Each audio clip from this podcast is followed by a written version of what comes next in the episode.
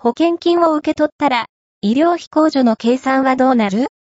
仕組みや申請方法を FP が解説。10万円以上の医療費を自己負担している場合は、医療費控除を活用できます。保険金や給付金を受け取っても、条件を満たせば医療費控除を使えます。